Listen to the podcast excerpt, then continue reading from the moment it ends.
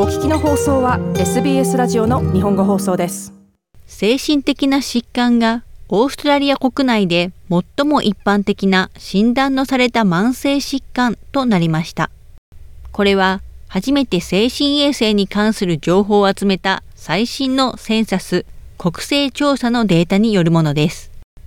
オーストラリアでは何百万人もの人々が人生のある時期に精神的な疾患を経験しておりカイリー・ノリスさんもそのうちの一人です。It's real. It's, it's not made up. Um, and それは本当です。それはでっち上げではありません。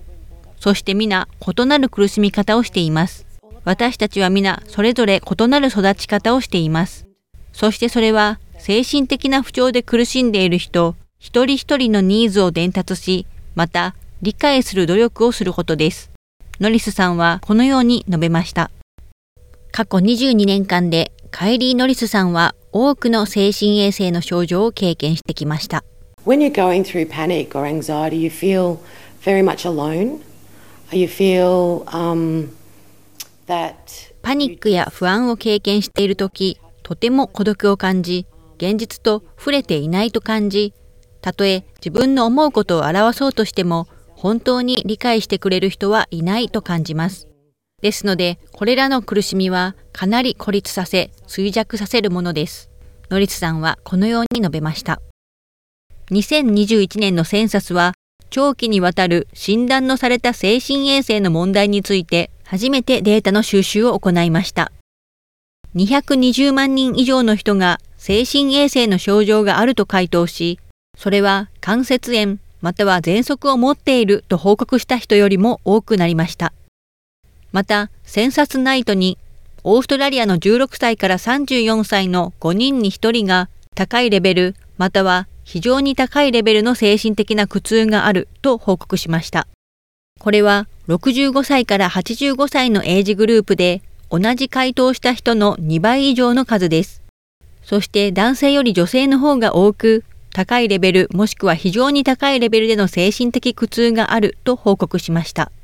ライフラインオーストラリアのララ・ハント氏は、これらの数字は依然として全容を表してはいないと述べています。The question asked, um, have, has a doctor or a nurse um, informed you that you have one of 医師または看護師から次のいずれかの症状があると告げられたことがあるかというのが質問で、精神衛生はそれらの判定基準のうちの一つでした。そして我々の知っていることは、精神衛生ケアにアクセスすることに関して集団レベルで違いがあるということで、ですので実際はこのデータは我々が現場で見ているものよりも低い数であるように思われます。半年はこのように述べました。このセンサスのデータはロックダウンのオーストラリアの大半が家に閉じ込められていた昨年半ばに収集されました。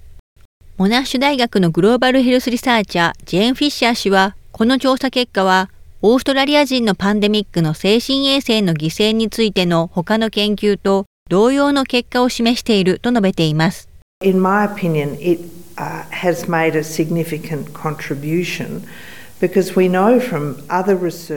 私の意見ではそれは大きな影響を与えました。なぜなら他の研究からコミュニティ全体の精神衛生の問題がパンデミックの間総じて特に制限が最も厳しかった時に増加したことを我々は知っているからです。フィッシャー氏はこのように述べました。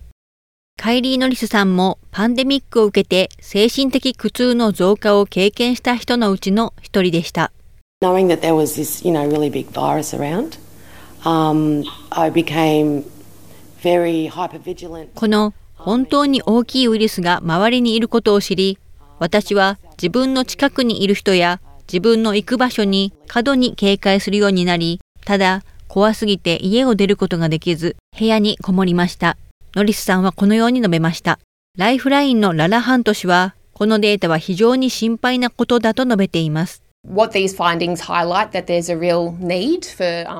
これらの結果が強調していることは、誰かがサポートを必要とするときや必要とする場所で現場でのサービスが本当に必要だということです。ハント氏はこのように述べました。カイリー・ノリスさんはそれをよく知っています。You're going through such a hard time and then you're spending so much time trying to find the right help that you need. そのような辛い状況を経験していて、必要とする適切な助けを見つけようと、非常に多くの時間を費やしていたら、一部の人が両手を挙げて諦めるだろう理由が私は理解できます。ノリスさんはこのように述べました。以上、SBS ニュースのマッシリア・アイリのリポートを上村優子がお伝えしました。もっとストーリーをお聞きになりたい方は iTunes や Google ポッドキャスト Spotify などでお楽しみいただけます。